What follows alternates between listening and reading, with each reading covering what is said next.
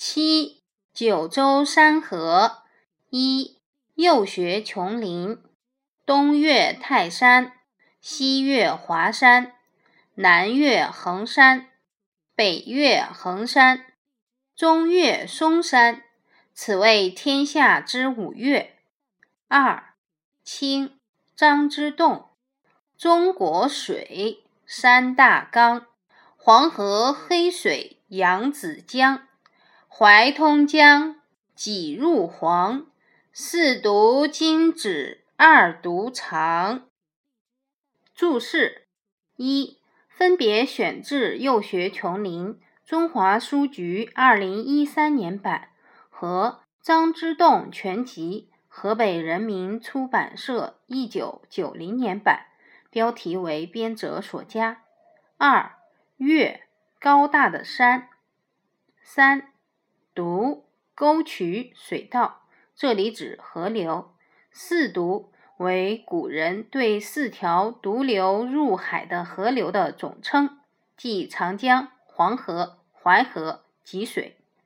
文艺一泰山称为东岳，华山称为西岳，衡山称为南岳，衡山称为北岳，嵩山称为中岳。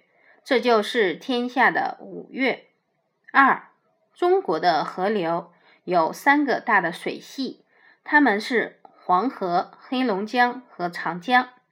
淮河流入长江，济水流入黄河。古代的四大河流，今天只有长江、黄河长流入海。